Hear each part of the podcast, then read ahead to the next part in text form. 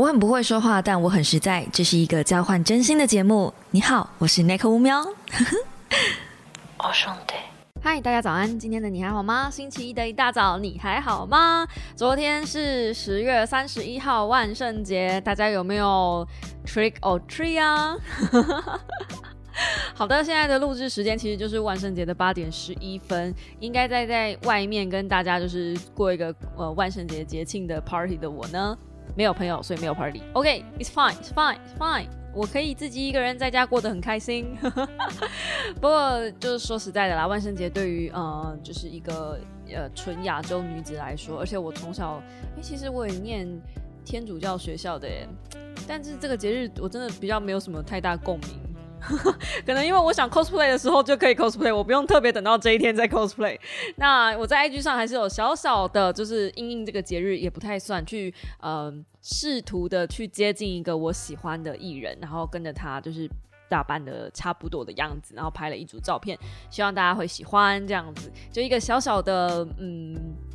我自己觉得不太像是 cosplay 啦。那今天的节目呢，感谢有干爹赞助，耶！今天的节目是由 On Days，然后他们出了一本书，那时报出版呢，就希望我来介绍这本书，所以今天的节目会完完全全在介绍这一本。破天荒不死鸟，好，你们不要听到那个就是有干爹，好像就很紧张。你要知道，今天是在介绍书，不是在介绍什么阿布不扎东西，好不好？只要是 Nico 介绍，就算是拿钱，也是真的是好东西，我才会愿意介绍。呃，说句实在话，书这个东西呀，是我的招牌，所以如果呢，我随随便便因为钱然后收费，你去介绍一本不好看的书，我觉得。呃，你们你们不先杀死我，我自己都良心过意不去，OK？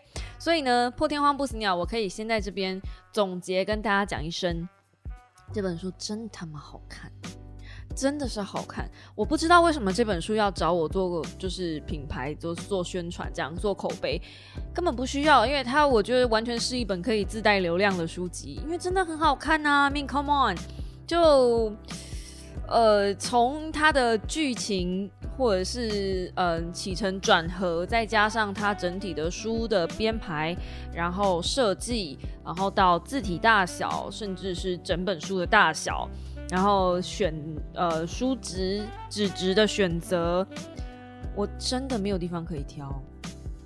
就是以一本实体书来说，它是一本放在书架上你会觉得好看，然后拿来拍照你会觉得好看，或者是嗯。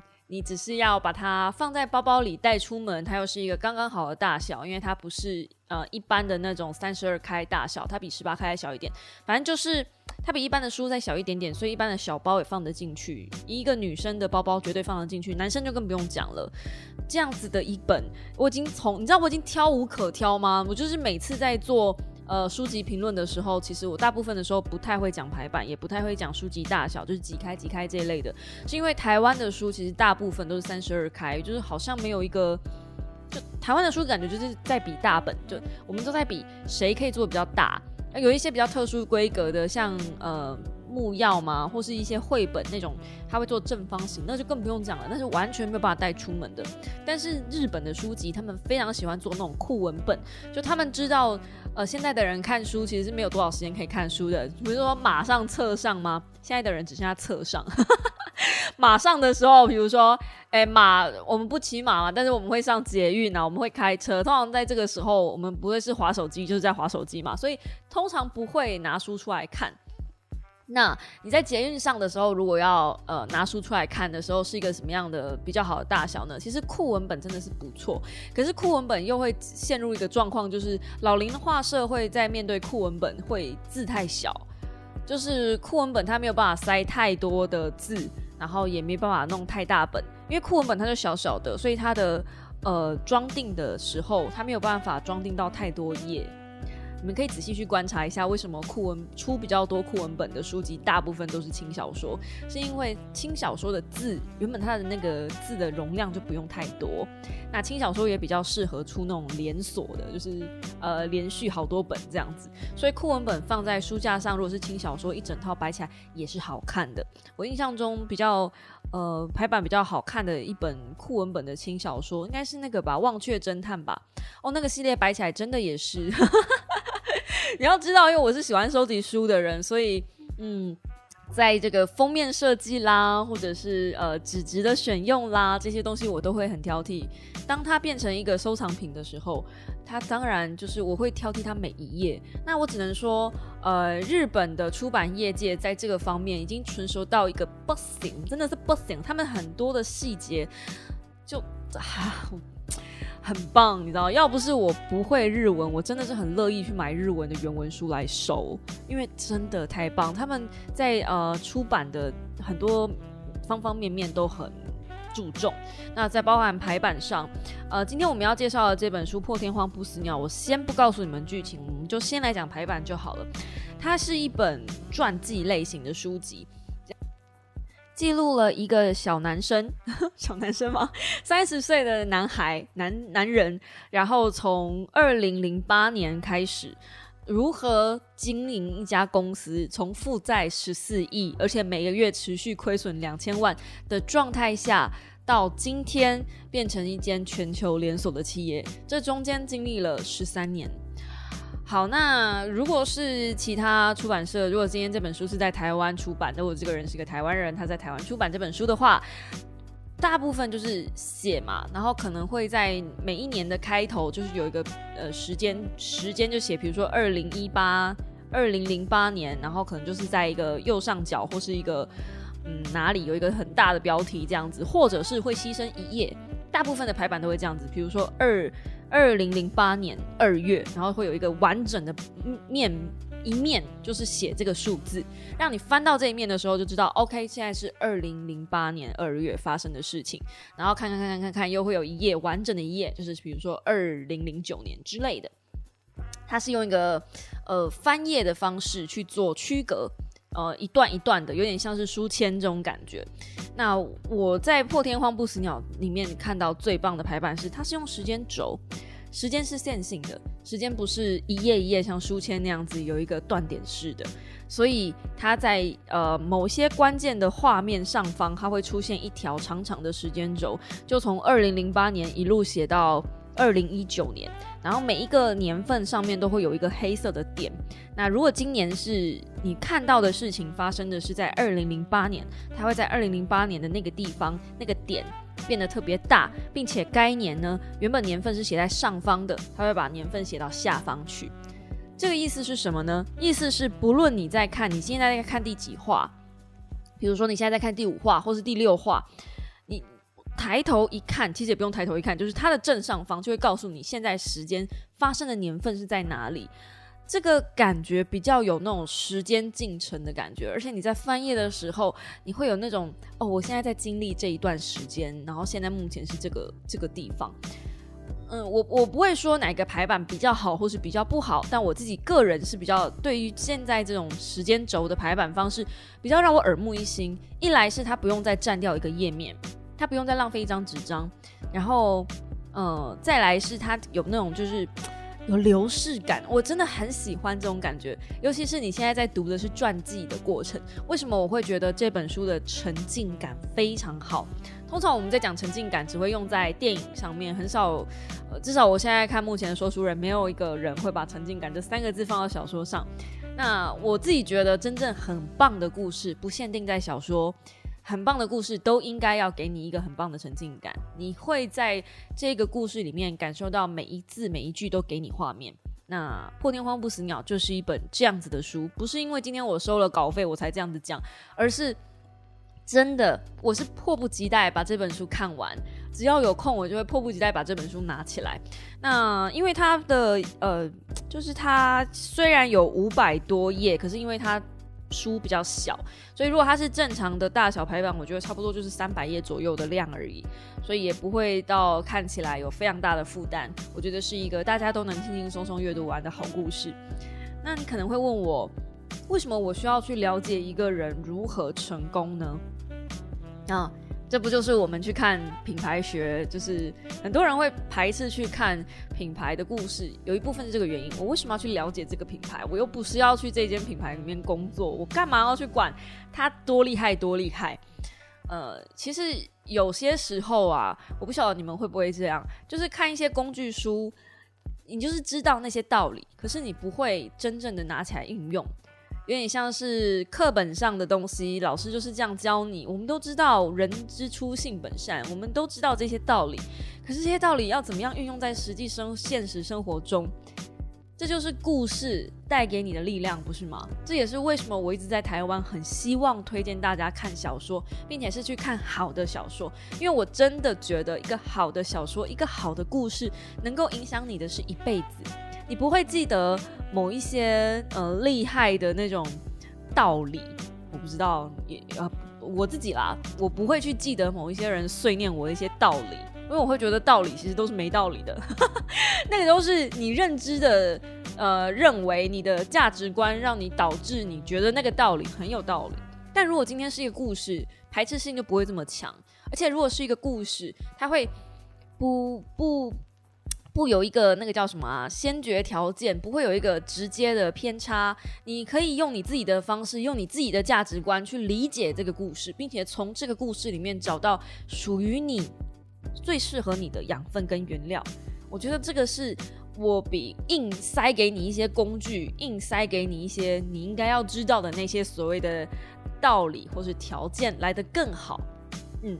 这就是我为什么啊推荐这本书啊很大的一个原因，因为这本书是我认知的好故事。那他给我的启发，我在开始介绍这本书之前，我先讲启发，好，然后就嗯，我相信大家可能听到这里的人，对不对？先讲启发，嗯，我很佩服这个社长，他在三十岁的时候能够有勇气扛下十四万的一个公司。他一开始最主要的目标，其实他对眼镜也一窍不通。你说他很喜欢眼镜吗？嗯，其实也还好。他就是看到了一个机会，他觉得这间公司有潜力。他是以一个投资方，并且是一个经营者的方方向，一个人去看这间公司。所以严格说起来，他对眼镜也一窍不通。他真的爱这间公司吗？可能一开始也还没有。所以他一开始是一个以一个投资的立场。去看这间公司，觉得这间公司很棒，而且他现在呢处于一个超低特卖会的状态，因为负债十四万，然后每个月又呃赤字两千万，所以他基本上他需要掏出很多的心力来养他，但他不是不好的一间公司，他只是上面的人经营不善，但他底下的员工其实是可以的。我觉得你要怎么样的嗯有这样子的眼界跟眼光去看待一件事情。这个是给我的第一个启发，你不要只单纯看一件事情最后的结果，除了结果以外，你还要去看它后面的背后成因。如果我们今天是一个投资人，事实上我是一个投资人，因为我很喜欢玩股票嘛，所以我是个投资人。在一间公司的股价看起来非常低迷的时候，是不是等于这间公司就真的已经不行了？不见得，你还是要去看它背后的财报，背后的一些公司的条件。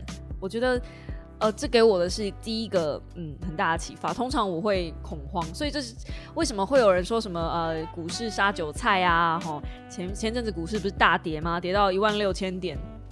现在又回到一万七了嘛？是不是那时候跌到一万六千点的时候，很多人都说什么股市已经不行啦？是不是开始要泡沫啦？你看啊，台股就是总是会迎来这一天吧。从八千到一万六的时候，一万八的时候，很多人都在那边唱衰啊，台股怎么可能那么好啊？然后现在哎跌到一万六啦，大家都说你看不行了吧，要泡沫了吧？这些很。怎么讲呢？不理智的声音，其实应该是要我们还是要经过我们自己去消化，应该不能讲人家不理智啦，就是要去看这些声音有没有道理。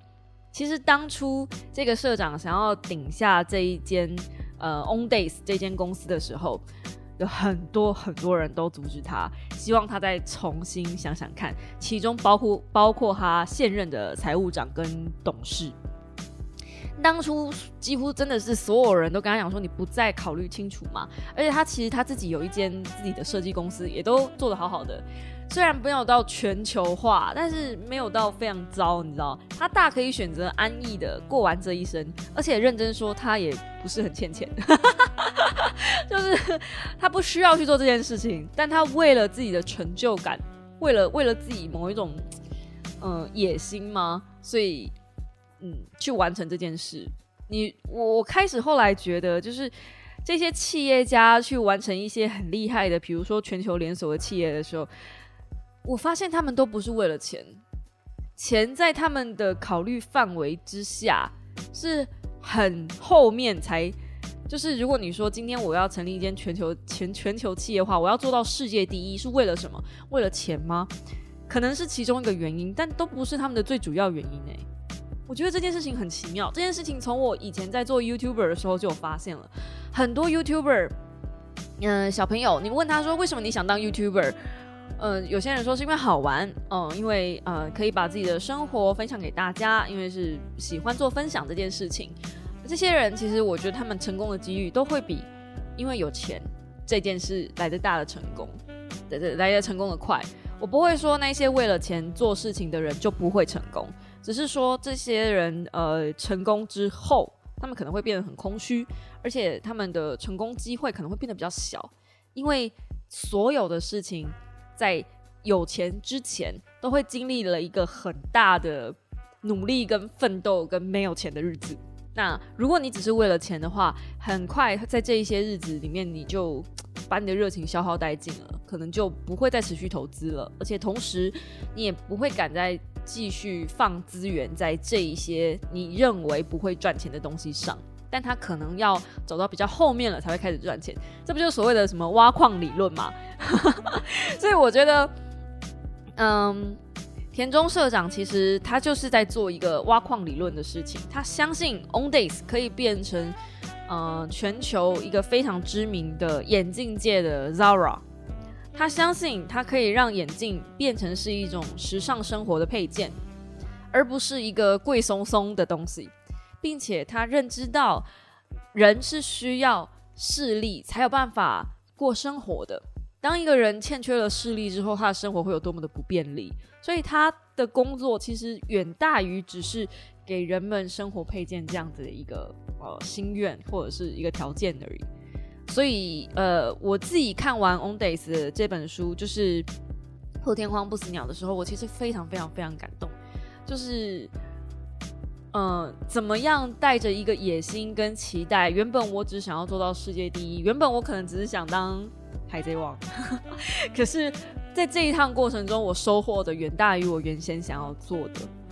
我不知道 On Days 有没有做到世界第一，他目前在亚洲的分店已经，呃，据据他们编辑所说，已经到了四百间了。我不知道什么叫不知道什么叫做世界第一啦，但我觉得这样已经很强了。四百间来想怎么样？都已经四百间了。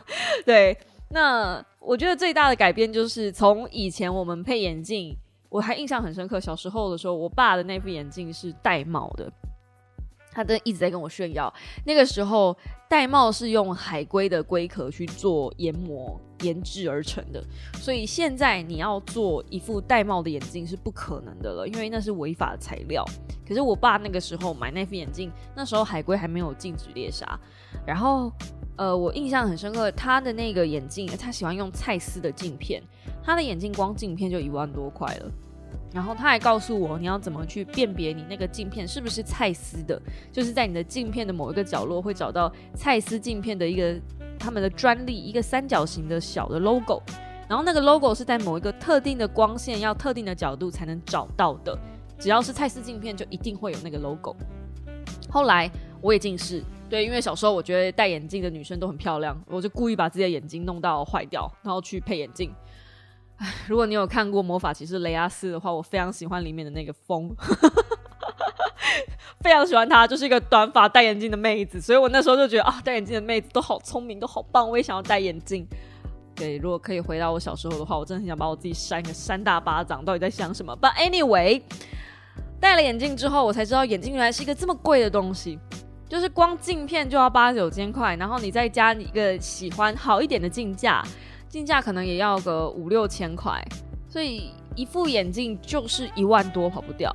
而有些人会说，我以前都没有配到这么贵的，那你可能不够老。因为以前还是呃只有宝岛眼镜的时代，那个时候真的眼镜就是非常非常贵。对，阿姨以前有过那个年代，现在真的是没有。那我真的是嗯没有印象什么时候真的是好像从 On Days 进来台湾，然后开始会有一些流行品牌把把眼镜这件事情的价差压到非常低，才有可能让眼镜变成是一个时尚配件。你可以一个人有一副甚至到两副的眼镜。呃，那个时候我的眼镜有一次我眼镜找不到，然后我老公就跟我说：“你为什么不多副多配一副眼镜，然后就是可以替换备用这样子？”我就跟他说：“多配一副眼镜，你知道眼镜多少钱吗？眼镜不便宜耶，这很贵的耶。”然后我老公就说：“会吗？就是一副一四九零配到好，然后你你如果不要有什么特殊功能的话，这样有很贵吗？”后来想想啊，也是，因为我的印象一直停留在。眼镜一副是很贵的，这样子的印象里面，即便我可能没有真的花很多钱去得到一副眼镜，但我仍然会觉得，哦，好像眼镜是一个奢侈品，拥有拥有多一副的眼镜是一个很奢侈的行为。这是呃，给大家一个就是你知道。大象小时候，如果 如果有一个栓拔不起来的时候，它长大也不会认为那个栓拔不起来。哎，我现在就是这个概念。小时候我觉得眼镜很贵，长大即便看到它很便宜了，我还是觉得它很贵。这个我的问题，我的问题 is my bad。好，我们扯远了，我们回到那个破天荒不死鸟。那这本书呢？可能你会觉得它单价有一点点高，它单价是五百多块啦。可是呢，因为它送了一张五百块的折价券，On Days 眼镜的折价券，所以如果你买了这本书，你去配 On Days 的眼镜的话，是可以有五百块的折价的。那相信我，如果你真的有来买这本书来看的话，看完之后你会很想去 On Days 的门市逛一逛。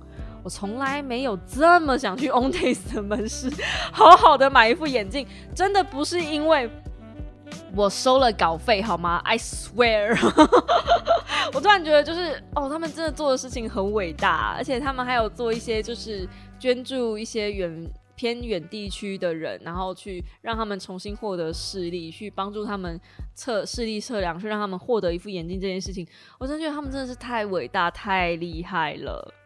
好，吹完了，吹完了，我们开始来讲故事了。哇哦，今天这一集就是吹好吹满哎。那这本书还有什么值得一看的地方吗？我自己觉得，哦，我今天不会爆雷，因为我还是会想把故事留给你们自己看。我就大概讲一下就好了。这本书前期大概在三百页之前，是我觉得非常非常精彩的部分。就是刚开始创立的时候，刚开始负债十四亿的时候，然后那个时候，呃，公司里面的气氛也不是非常好，就年轻的那个社长嘛，三十岁年轻嘛，嗯，蛮年轻哈。我现在三十三岁，我一定要说他年轻。OK，三十岁年轻的社长，感觉没什么精力，又没什么钱，而且他真的是没什么钱。他中间每次都要去跟想去跟银行在融资在借贷，可是银行已经不想借他钱了，因为银行也会判断说一间公司有没有未来的可能性，而且你老是欠债，你不欠不还钱的状态，银行是不会再给你更多的钱的。所以 On Days 有一段的前面有一段很长的时间是银行没有办法再给他任何资金的状态下。On days 还是想办法撑过来。那这中间呢，有社长不断的去呃找人借钱，然后从他自己口袋里面掏钱，然后还有从他的问他的妈妈有没有钱给他，这样你知道就是各种各式各样的想办法去借去筹款。那这不是这一本书最重要的一个 part 啦，但是我看到这个部分的时候，我才会想说，你当你投洗下去了，你就是为了这件事情，你要付出了，你能够付出到多少？其实他很多的机会，他都可以把这个烫手山芋丢掉，他大可以把这间公司拆了卖了，尤其是他后面经营的稍微有起色的时候，他大可以把他的公司拆卖，他可以马上就是呃远离这一堆破事。我就说啦，他不是没有钱。你觉得一个人一辈子要多少钱才有办法过生活呢？如果他是一个可以拿一亿两亿出来去拯救一间公司的人，那表示他欠钱吗？他一定不欠啊。虽然我现在讲的是日币啦，但一亿两亿日币也是一个不小的钱哦。好，然后我我不过对以当初那个状况一亿两亿，我们听起来很多，哇塞，一亿两亿哎，可是公司欠了三亿，公司欠了十四亿，然后要马上还款，有一个资金缺口，总共三亿，你知道，就是那个那个不是一个一般正常人能够想象的，我真的觉得心脏要很强哎，然后他的员工啊，每个员工也是呃很挺老板，就是。老板虽然很年轻，社长虽然很年轻，可是这些员工都很努力、很卖力的，呃，试着要去帮助老板能够做到一点什么就是什么。大家都一直努力的想办法。那最让我感动的是，不只是员工为了这间公司，连厂商都为了这间公司。你要怎么样到呃，连厂商，厂商基本上是合作伙伴嘛？可是他不需要帮你啊，他今天不做你的生意，他可以去做别人的生意，他干嘛要拯拯救你一间公司呢？那为什么这些厂商会愿意帮这个社长？主要就是他们也看到这个社长的心愿吧，有点像是被感动了。这个社长有某些特质是真的，嗯，让做出这一些这一些厂商、这些眼镜框的厂商，或者是这些材料商，他们也知道说，如果眼镜圈再继续维持这样子的生态是不健康的。那当初是什么样的生态呢？日本的生态一度是一直不断的下杀，然后不断的采便宜的制度去卖廉价的眼镜。那廉价的眼镜基本上就呃，你要么从材料上面去砍嘛，要么从设计上面去砍嘛，所以眼镜戴起来就不会好看，或者是戴没有办法戴很久，眼镜就坏掉了之类的。因为你毛是出在羊毛出在羊身上啊，是不是？所以便宜的东西一定不会有好货。那在这样子的状态下，社长还是希望能够以一个固定透明的价格。我今天也没有要刻意下杀你，但是我就告诉你，我今天就是三，就是这些价格，然后我配到好，然后呃，我多少钱卖多少东西，我也不要就是你知道超去赚你的东西。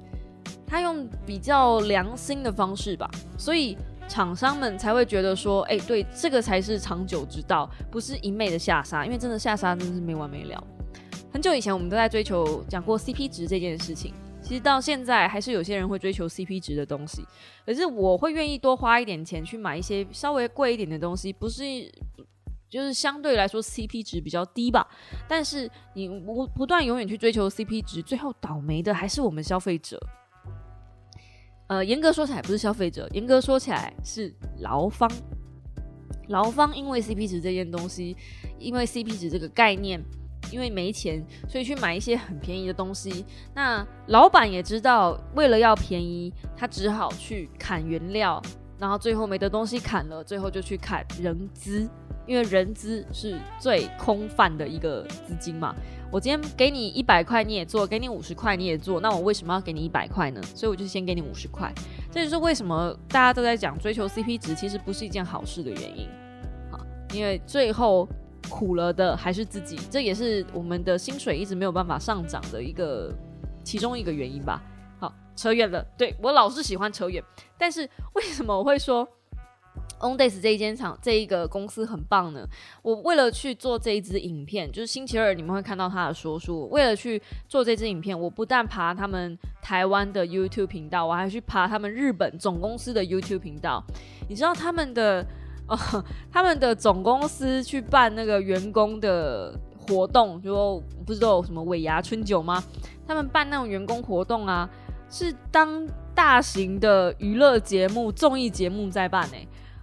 我快吓死！我从来没有看过一间公司可以这样子做。然后他们每一年都还有所谓的职人竞赛，那就是会比赛，就是谁去做这个职人，我就没有去特别细看它里面，呃，所谓的职人是在比什么。但可能就是比一些，比如说，呃，怎么样把一副眼镜调到最好啦，然后最短时间啦，等等的，像这样子的方式去激励员工。他们不只是单纯的一间。公司他们是认真的想要把员工凝聚在一起，那这样子的气氛跟这样子的氛围跟这样子的愿望，我觉得有落实了一间大公司、一间大企业应该要有的气度。嗯，所以我认为这本书不只是你个人可以看，我真的有被这本书小小的激励一下，就是觉得。呃，以前我觉得三十岁了，我好像就是言尽于此，这样就是已经到这里了，我都三十了，还能怎么样？接下来就是安逸度日，就在我的舒适圈里面安逸的过活就好。反正我这个人胸无大志，不不买车，不买房，不生小孩，我就是钱够用就好。我何必那么认真，那么认，就是想要做事情呢？哎，我每天都团开开团购啊，然后跟大家就开开直播聊聊天啊，然后。呃，轻松度日啊，然后就是你知道，主要收入靠股票嘛，反正我的股息呀，我的股票啊就够啦。后来我看了这本书，我就觉得 好像不应该这样子。我问我自己，我人生还有什么梦想吗？还有什么还没有想去做的吗？跟钱无关。今天跟钱就是，我们今天就不管这件事情会不会赚钱了。我们今天就是觉得有没有一件你想做的野心，然后你还没有认真去完成它的。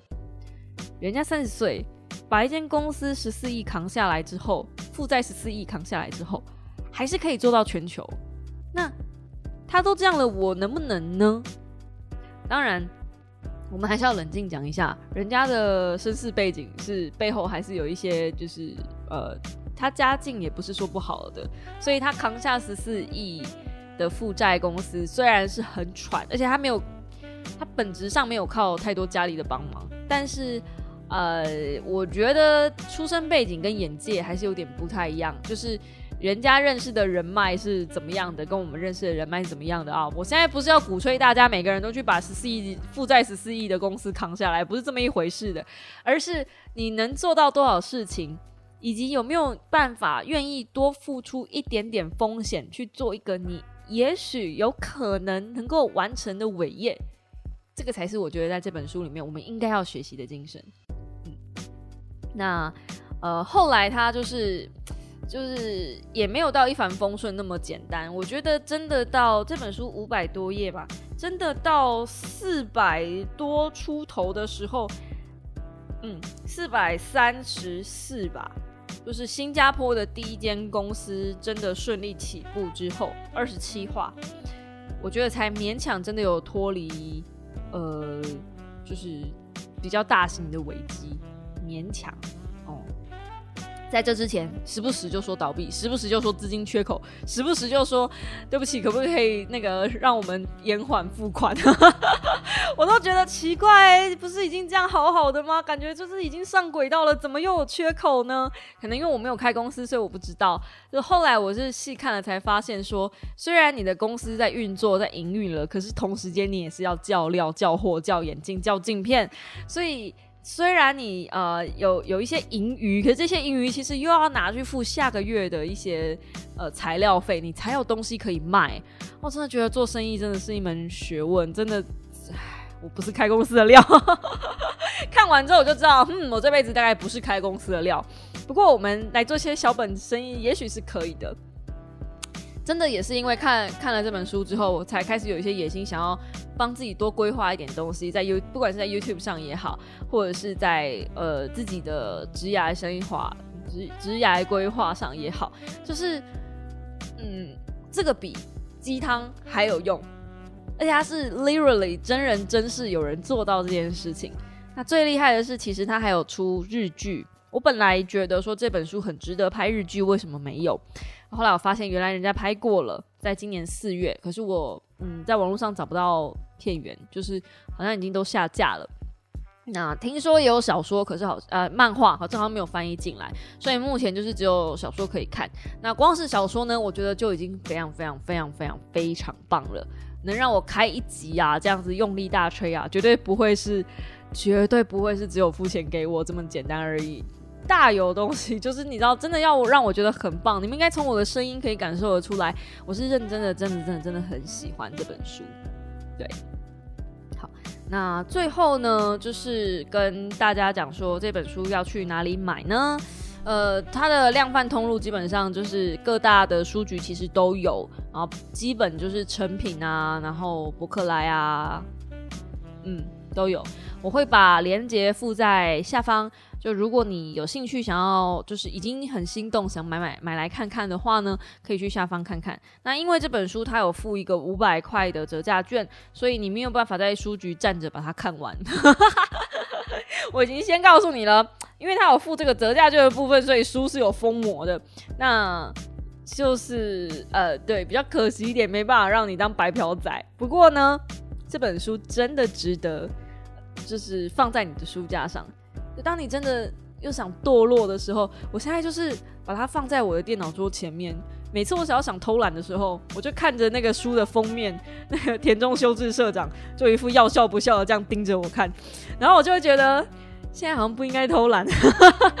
我现在好像应该去写个贴文、看个书还是干嘛的，做点什么都不应该，就是你知道，开着电脑耍废这样子，好像很不应该。这种感觉。就推荐大家能够去找这本《破天荒不死鸟》了。好啦，那今天的 podcast 就短短的到这边告个段落啦。希望你喜欢，通诶，就是呃嗯，对，喜欢我的 喜欢我的 podcast 的话呢，请用订阅代替掌声，或者在下方帮一个五星留言，是不是？那现在目前只有 Apple Podcast 只能够五星留言，其他的地方呢没办法五星，没办法留言，但是可以帮我点个订阅，对。就是订阅，就是我最大的支持跟动力啦，是不是呢？你们要多听多分享，然后呃，才有让我有更多的心心力要去做这件事情嘛，对不对？是不是呢？是不是嘛？所以说，所以是不是应该要分享一下了？是不是吧？然后听说已经有一些小猫，就是我在现实动态分享的这本书的时候，就已经去买来看了。然后后来有一两个小猫跟我回报说，就是这本书真的蛮好看的，是不是？我就没有骗你们吧？呃，希望你们就是喜欢啦。对，每次在分享我自己喜欢的东西的时候，我也是会很怕说，就是分享到一些你们不喜欢的东西，浪费大家的时间，对不对？但这一本《破天荒不死鸟》，我蛮有信心的，你们应该。不会浪费你们时间，而且应该会给你们带来一点点什么样不同的改变。我是说人身上，嗯，不是荷包上。好的，我们就下个星期一同一时间，木妙的备忘录再见喽，大家拜拜呀。